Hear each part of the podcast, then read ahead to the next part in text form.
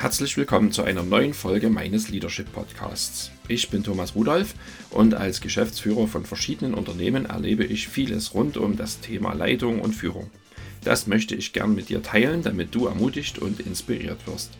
Denn mit guten und motivierten Leitern blühen Menschen, Organisationen, Kirchen und Unternehmen auf, weil deine Mitarbeiter dir lieber folgen.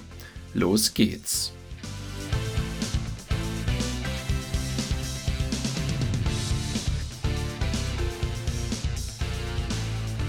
Ich fühle mich gerade absolut urlaubsreif und diese Episode ist ehrlicherweise so ein kleines bisschen mehr Krampf als Freude, aber ich hatte sie ja versprochen und wollte das auch unbedingt machen. Und ich hoffe mal, dass auch bei dir gerade Urlaubszeit ist und wenn du wie ich ein Leiter bist oder Führungskraft oder Verantwortung für ein Team oder eine Organisation hast, dann stehst du vor einer ganz besonderen Herausforderung in Verbindung mit Urlaub. Es geht dir bestimmt ähnlich wie mir. Du arbeitest mehr mit deinem Kopf und allem, was hoffentlich da drin ist, als mit dem Rest deines Körpers. Vielleicht ist das irgendwie klar, aber die Folgen dessen, die sind nicht immer unbedingt so präsent. Wenn du einen Job hast, wo du körperlich gefordert bist, dann ist klar, dass du deinen Körper immer mal wieder ausruhen musst, sonst gibt er ja irgendwann auf.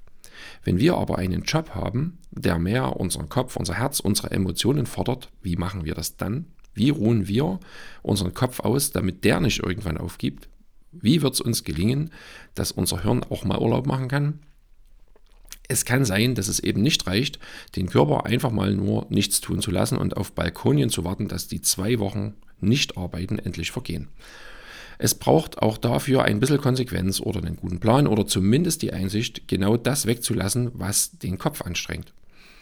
Und auch bei diesem Thema bin ich nicht der Gelehrte, der alles weiß, sondern ich gebe einfach mal nur sieben kurze Tipps, die ich versuche rund um meinen Urlaub umzusetzen, damit ich tatsächlich nicht nur körperlich, sondern auch seelisch und gedanklich zur Ruhe komme. Bevor es aber diese sieben kleinen Gewohnheiten zu hören gibt, will ich dir erstmal noch deren vier Hauptfeinde nennen, die dir natürlich sagen werden, dass du nichts von alledem umsetzen kannst, was ich erzähle.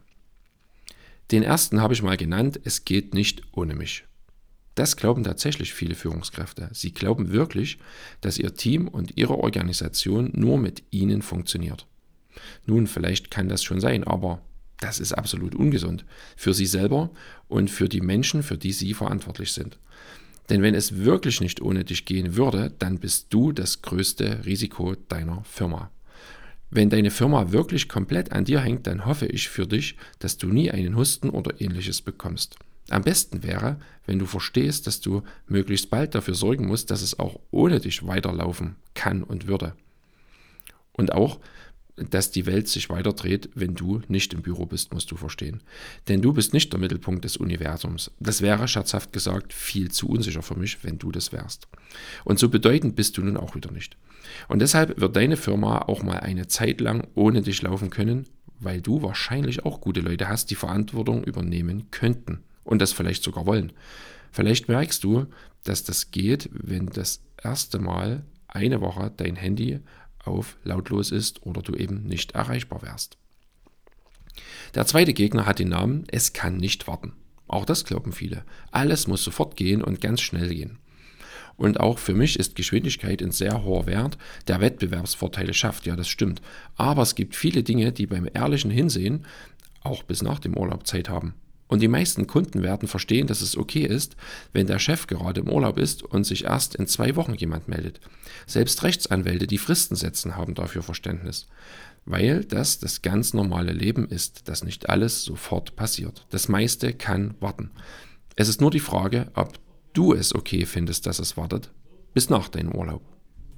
Gegner Nummer drei heißt, ich muss das jetzt wissen. Musst du gar nicht. Wenn du gerade in Italien am Strand liegst, nützt dir vieles Wissen über die aktuellen Kennzahlen deiner Firma nichts. Weil du nicht vor Ort bist und nicht operativ eingreifen kannst. Punkt. Und auch die aktuellen Corona-Zahlen brauchst du nicht auf deiner Hüttentour durch die Berge. Bis du wieder unten bist, ist sowieso alles anders. Wer mit wem, wann und warum und welcher Krieg und überhaupt. Das passiert alles auch, wenn du nicht da bist, wenn du es nicht mitbekommst. Merke, es gibt Zeiten, da sind viele Informationen nicht wichtig. Und die essentiellen Dinge, die bekommst du sowieso auch später mit. Gegner Nummer 4 ist, ich muss immer erreichbar sein. Da sage ich nur, das stimmt nicht. Das redet dir nur die ganze Welt ein und die meisten leben das auch so. Aber du bist auch jetzt schon nicht immer erreichbar, denn dein Handy ist wahrscheinlich nicht wasserfest und du duschst auch ohne das Ding. Also, wenn es geht nicht ohne mich, es kann nicht warten, ich muss das jetzt wissen oder ich muss immer erreichbar sein, dein Mindset bestimmen, dann wirst du als Leiter es sehr schwer haben, im Urlaub abschalten zu können und deinen Kopf auszuruhen. Aber ich will trotzdem mutig sein und dir meine sieben Urlaubsgewohnheiten mitgeben. Wissen musst du, dass mir das auch nicht immer leicht fällt, nicht immer gelingt, vieles nicht perfekt umgesetzt wird und auch ich immer ganz viel Luft nach oben habe. Aber los geht's. Gewohnheit Nummer eins: hinsetzen vielleicht. Ich lese keine Mails. Ich richte eine ordentliche Abwesenheitsnotiz ein und sage, wann ich die Mails lesen und bearbeiten werde und kann, an wen man sich wenden kann, wenn mal was ganz dringend ist. Punkt. Ich will nicht wissen, wer an meinem Urlaub etwas von mir will, weil ich davon ausgehe, dass alles, was ich vorher angeschoben habe, hinterher weitergehen kann. Ich habe also Projekte so geplant, dass sie eine Pause vertragen oder jemand anders sie weiter betreut. Wenn ich meine E-Mails lesen würde, was passiert dann? Dann fängt mein Kopf ja sofort wieder an zu arbeiten. Auch wenn ich nur mal in die Betreffs gucke, dann geht mein Kopfkino und meine Arbeitsmaschine wieder los. Deshalb ist es auch so gefährlich, nur mal kurz die E-Mails zu checken. Erstens ist dann schnell eine Stunde vorbei und zweitens sitzt du zwar am Strand, aber dein Kopf sitzt im Büro. Sinnlos. Deshalb nehme ich in der Regel mein Notebook gar nicht erst in den Urlaub mit und auch mein Handy. Da gibt es kein Firmen-E-Mail-Konto, da ist nichts eingerichtet. Warum? Weil ich weiß, dass ich nicht konsequent genug wäre. Also Gewohnheit Nummer eins, sehr wichtig, die heißt, ich lese keine Mails. Das verhindert, dass neuer Arbeitsstoff in meinen Kopf kommt. Nummer zwei, mein Handy ist aus, ich bin nicht erreichbar. Das ist vielleicht noch ein bisschen schlimmer als Nummer 1, aber noch besser. Es ist die Grundlage dafür, ungestört zu sein. Klingt ganz einfach. Nicht immer zur dümmsten Zeit in die Arbeitswelt gezogen zu werden. Nicht nur dein Kopf wird es dir danken, auch deine Familie. Denn wenn du dein Handy anhast, wird es mit Sicherheit zur falschen Zeit klingeln und dann ist wieder eine wertvolle Viertelstunde oder halbe Stunde weg. Und ehrlich, du musst wirklich nicht immer erreichbar sein. Du bist auch sonst nicht immer erreichbar, das Beispiel hatten wir schon. Wenn du trotzdem mit deinem Handy arbeiten und leben willst, dann nutze den roten Knopf, den Flugmodus-Button. Das schützt dich auch schon mal vor, dass nichts klingelt und dass sich dieses kleine Gerät nicht immer wieder in die Arbeitswelt zieht und dass dein Kopf frei bleiben kann. Mein Handy ist aus, ich bin nicht erreichbar, vielleicht ist das der Schlüssel des Ganzen. Diese beiden Punkte, die ersten beiden, die werden dann einfacher, wenn du dir ein gutes Team um dich herum gebaut hast. Wenn du Leute hast, denen du vertraust und denen du was zutraust, dann fällt das viel, viel leichter. Ich bin sehr dankbar, dass ich solche Menschen in meinem Arbeitsumfeld, in meinem Leitungsteam habe. Sie treffen Entscheidungen, wenn ich nicht da bin. Natürlich nicht immer so, wie ich das gemacht hätte, aber oft noch besser. Auch deine Mitarbeiter können das, wenn du sie aufbaust und dahin entwickelst und wenn du Vertrauen und Verantwortung abgibst. Du kannst ja jetzt schon mal ganz kurz reflektieren, welche Ausreden dir gerade in den Kopf kommen, die dir sagen, warum das alles bei dir ganz bestimmt nicht funktionieren kann. Das kannst du dann am Ende gern mit meinem Arbeitsmaterial nochmal vertiefen. Gewohnheit Nummer drei: Ich lebe offline. Ich will nicht wissen, was in der Welt los ist. Nicht zu Hause, nicht in meiner Kirche, nicht in Deutschland und nicht hinter dem Mond. Das hilft mir persönlich zu entspannen und den Kopf frei zu bekommen. Das mache ich bewusst, weil in den Medien nicht sehr viel Positives zu lesen und zu hören ist und ich brauche das in dieser Zeit nicht. Auch Social Media ist nicht immer ein positiver Einfluss auf mich. Nummer 4. Ich habe Zeiten der Stille und reflektiere mich. Wenn ich die ersten drei Sachen beherzige, dann ist ja schon mal ganz, ganz viel Zeit übrig oder frei und im Kopf auch Kapazität frei. Und die freie Zeit, die nutze ich, um einfach mal nichts zu tun und nichts machen zu müssen. Nachdenken über mich, mein Leben, Gedanken sortieren, Stille genießen, das tut meinem und bestimmt auch deinem Kopf echt gut. Das sind manchmal nur Minuten oder Viertelstunden, ein kleiner Spaziergang oder irgendwie sowas. Nummer 5. Ich bewege mich draußen. Bewegung ist gesund. Das wissen ja eigentlich theoretisch alle, frische Luft auch. Und weil ich von beiden in meinem Alltag zu wenig habe, genieße ich das im Urlaub. Das heißt nicht immer unbedingt Sport bis zum Anschlag, aber das heißt auch nicht, dass der einzige Weg am Tag der zum Buffet ist. Nummer 6. Ich fülle meinen Kopf mit wertvollem Inhalt. Alle vorangesagenen Sachen machen ja eigentlich nur, dass ganz viele Gedanken rund um Arbeit, Mitarbeiter und Firma aus meinem Kopf verschwinden oder zumindest leiser werden. Und das schafft Platz für Neues.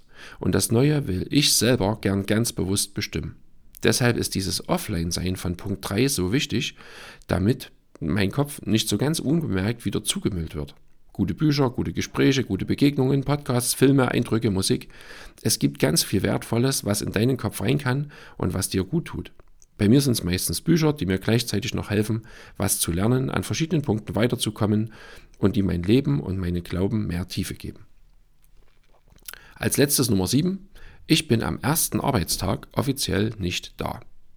Von einem guten Freund habe ich den Tipp, dass er den ersten Arbeitstag noch als Urlaub überall einträgt und nur inoffiziell in der Firma ist. Das heißt, es gibt keine Termine, keiner erwartet was von ihm, er startet komplett selbstbestimmt und wird wahrscheinlich auch nicht gleich überrannt. Ich habe das manchmal sogar so gemacht, dass ich mit dem Fahrrad zur Arbeit gefahren bin und den ganzen Tag meine Radklamotten angelassen habe. Das sah dann auch für alle gar nicht so sehr nach Arbeit aus. Und die Abwesenheitsansage am Telefon war auch noch aktiv, weil ich war ja offiziell nicht da. So kann ich in Ruhe sortieren und sichten, was sich alles an Arbeit in Form von Mails und Papier angesammelt hat und ich kann in Ruhe mit den Leuten reden, für die ich verantwortlich bin und nachfragen, was ich aus der vergangenen Zeit wissen muss. Das hilft mir sehr, meine Prioritäten für den Start zu legen und nicht sofort wieder ins Hamsterrad gezogen zu werden und schon zur ersten Mittagspause erkennen zu müssen, dass von der Urlaubsenergie nichts geblieben ist. Eigentlich auch ganz einfach. Nochmal alle sieben auf einen Streich. Ich lese keine Mails. Mein Handy ist aus, ich bin nicht erreichbar. Drittens, ich lebe offline. Viertens, ich habe Zeit in der Stille und reflektiere mich. Ich bewege mich draußen. Ich fülle meinen Kopf mit wertvollem Inhalt. Und als letztes, ich bin am ersten Arbeitstag offiziell nicht da. Das klingt jetzt vielleicht alles, ich weiß nicht, hochtrabend abgefahren, zu klein oder sogar unmöglich. Aber bei mir ist es tatsächlich so, dass ich auch drei Wochen ohne Handy und Notebook im Urlaub überlebe. Und auch, dass meine Firma nicht zusammenbricht. Okay, das hat ein Stück gedauert, weil ich für mich selber erkennen musste, was ich brauche, um zur Ruhe zu kommen. Das habe ich euch ja gerade genannt. Und weil ich Leute befähigen musste, auch ohne mich gute Entscheidungen zu treffen und in der Firma nach meinem Sinn zu handeln und zu kommunizieren. Und ich bin dankbar, dass ich die Menschen habe, mit denen das geht. Auch du hast wahrscheinlich genau solche Leute in der Firma oder in deinem Team. Du musst sie nur entdecken und dir vielleicht vorher eingestehen, dass es ein erhebliches Risiko ist, wenn alles an dir hängt und alles immer über deinen Schreibtisch muss. Vielleicht musst du meine Gewohnheiten einfach mal so ein Stück probieren. Vielleicht musst du einfach mal eine Woche nicht erreichbar sein. Du kannst ja mal ein ganz kleines Backup noch über das Handy deiner Frau einbauen. Das beruhigt ein bisschen, das habe ich auch schon gemacht. Viel Spaß bei deinem Urlaub, viel Spaß beim Gestalten deines Urlaubs, der deinen Kopf zur Ruhe bringt. Vielleicht helfen dir meine sieben Gewohnheiten dabei oder auch das Arbeitsmaterial, was du dir wieder auf thomasrudolf.net runterladen kannst. Gönne deinem Kopf eine ehrliche Pause. Das wird dir, deiner Familie und deiner Firma gut tun.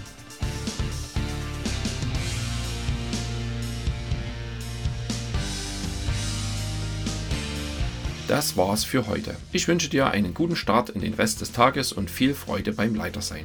Denk daran, wenn du dich als Leiter weiterentwickelst und besser wirst, dann folgen deine Leute dir lieber. Und dadurch wird dein Umfeld aufblühen. Also schau wieder vorbei, immer am letzten Donnerstag im Monat gibt es eine neue Folge. Wenn du diese Folge vertiefen willst, dann downloade das Arbeitsmaterial auf www.thomasrudolf.net/leadership. Du kannst das allein oder mit deinem Team durcharbeiten. Und wenn der Inhalt von heute für dich hilfreich war, dann teile ihn auf Social Media, damit auch andere davon profitieren. Ich freue mich über jeden Kommentar und dein Feedback.